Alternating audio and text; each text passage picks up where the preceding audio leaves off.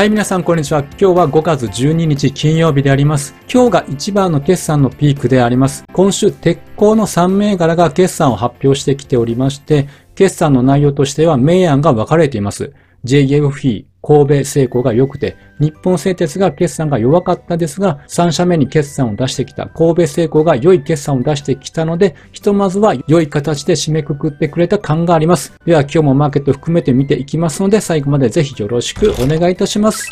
はい、まず日経平均見ていきます。29,388円、プラス261円高となりました。これは約1年半ぶりの高値となりました。海外投資家の資金も日本に入ってきているので、相対的にアメリカとの投資環境の良さが挙げられています。やはりアメリカの懸念としては今2つあります。まずは債務上限問題。そしてもう一つが地方銀行の経営不安であります。特に債務上限問題はねじれ議会のためにギリギリまでどうなるかという不安視される状況でありますし、あと地銀のパックウエストが預金残高が前週比で1割減少したことなどが挙げられています。まあそういった中、日本は今のところ不安材料がなく株高に向かっている状況であります。そしてこちらが主体別売買状況と言いまして、どういう投資家が売買しているか傾向を知ることができる毎週出されているデータになります。日本株の売買の6割以上が外国人投資家なので、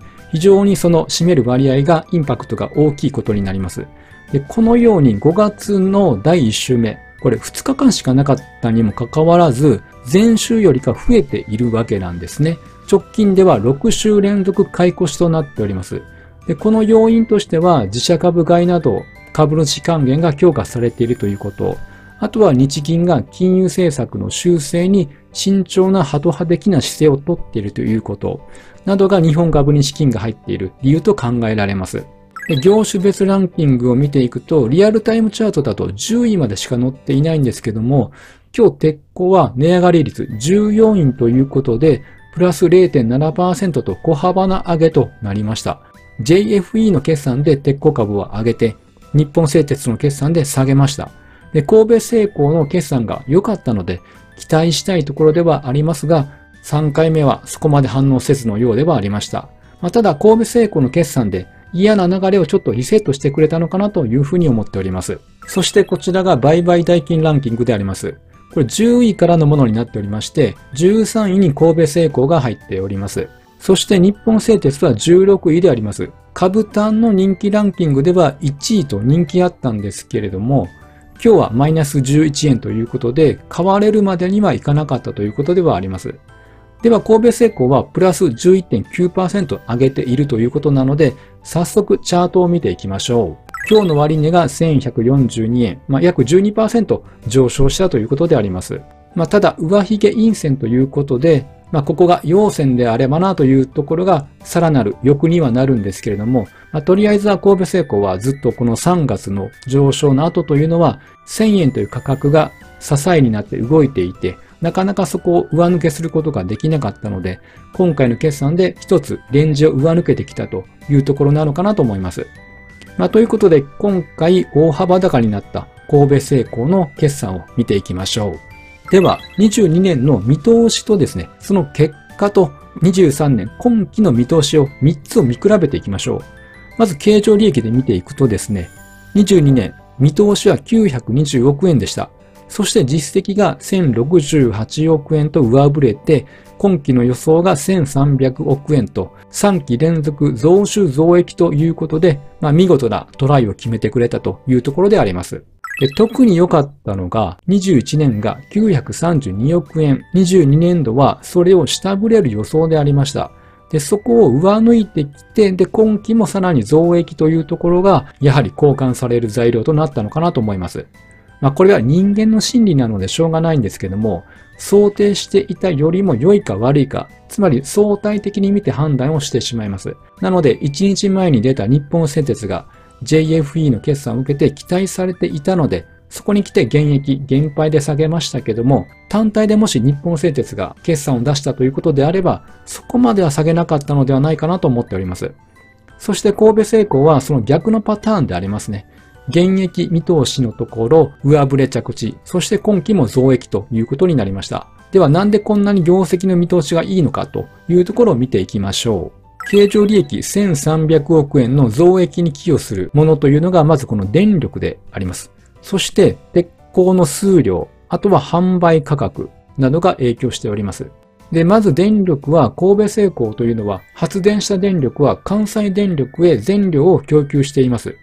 で、神戸発電所4号機の稼働によって電力単価の指標というのは下回る予定なんですけども、ただ経常利益は燃料費調整の時期ずれで増益となる見通し。これが305億円であります。そして、アルミ板や素形材、建設機械での販売数量の増加で265億円。そして調達コスト上昇分の販売価格への転嫁でプラス300億円ということであります。で、日本製鉄は在庫評価の影響が大きくて減益になりましたけども、神戸製鋼はマイナス240億円ということで、そこまで影響がないということです。まあ、なので、この数量や販売価格、この電力が今期を引っ張っていくという見通しとなっております。そして気になるのが配当であります。23年度分にはもう40円ということであります。で、今期については、不透明な部分も多いことから24年3月期の配当予想額を未定ということになっております。予想をしてみると、1株益が183円から253円に増加しています。で、配当成功が15%から25%ということであります。で、今回の1株益が253円の予想なので、この配当成功で考えてみると38円から63円の間です。で22年が40円なので、まさすがに一株利益が増加している予想なので、よほどのことがない限りはこれを下回るということはないと思いますが、まあ今の段階では未定ではあります。なのでま増配の気配もあるかもという含みを持たした状態ではないでしょうか。ではこれらの決算を受けての日本製鉄、JFE の株価どうなったかを見ていきましょう。日本製鉄は2859円でマイナス0.38%と小幅に下げました。ということで、今回の神戸製鋼の決算がそこまではプラスにはならなかったということではないでしょうか。まあ、唯一期待が持てるのは、決算の時につけた安値。これが2772円であります。そこに向かう動きではなくて、その後の2日間は2800円台前後で推移していることではないでしょうか。もともと4月の末に3000円を1回下回って、そこで押し目買いが入っていたので、今回の決算で3000円を下回ったけれども、果たしてここから買いで入っていいのかという様子見ムードなのかなと思います。そして JFE を見ていきます。1799円プラス0.39%と小幅高となりました。今回の決算で一番交換されたのが、やはり JFE だと思います。決算後は年初来高値を更新してきております。日本製鉄の決算で下げても、まだ高値金を維持しております。JFE の特徴としては、決算後は結構窓を開けて、こう上下どちらかに動きますね。2月の時は、この高値付近から窓を開けて一気に急落しました。今回はその逆で急騰しているということであります。まあ、とりあえずはこの年初来高値付近の株価水準をまだ維持しているということはいいことだと思います。まあ、ということで、鉄鋼の3銘柄の決算が出ましたが、日本製鉄の現役、減配の流れが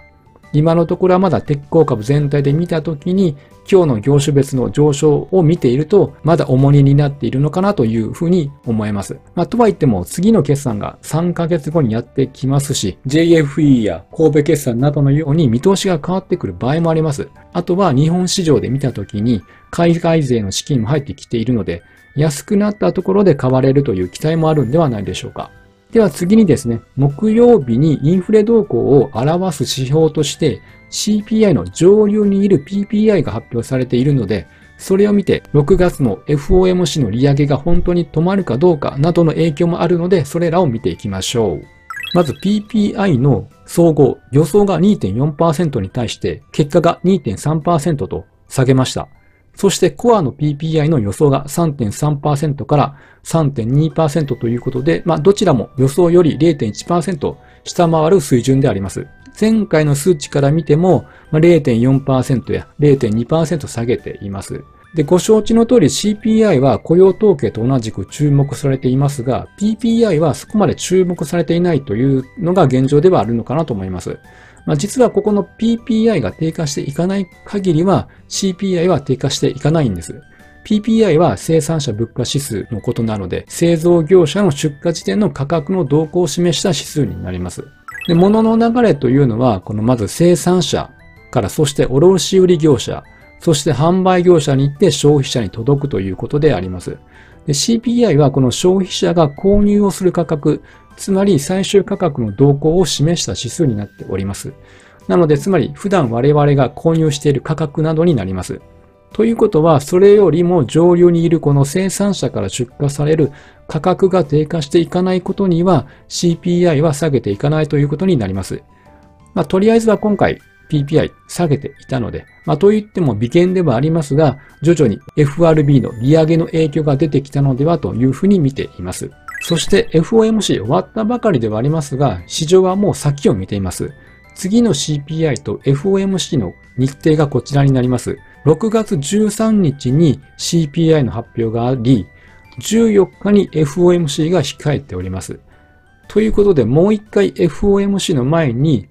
前日に CPI があるということなんです。ただ、3月の金融不安が起こった時の FOMC の舞台裏として紹介されていましたが、FOMC の結果というのは、だいたいいつもは会合前の1週間前にだいたい決まっているらしいんです。1週間前ということであれば、まあ、6月7日になりますので、その前の重要なイベントとしては、6月2日の雇用統計が挙げられるんではないでしょうか。あとは FOMC のブラックアウト期間という金融政策に関する発言を禁じるルールがあって、その期間がこの FOMC の前々週の土曜日からになりますので、それが6月の3日になります。ということで考えられるのは、5月中というのはこれから FOMC メンバーからのまだまだ引き締めが必要ではないかという高派発言が出てきたりなどして、まあその時一瞬は金利上昇、株安といった流れも数回はあるのかなというふうに思います。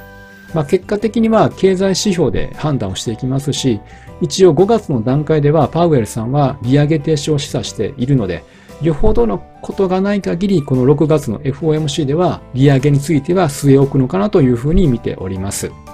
はい。では本日は以上となります。このように日々のトピックの情報を上げていきますので、ぜひ高評価ボタンや、あとチャンネル登録、ぜひよろしくお願いいたします。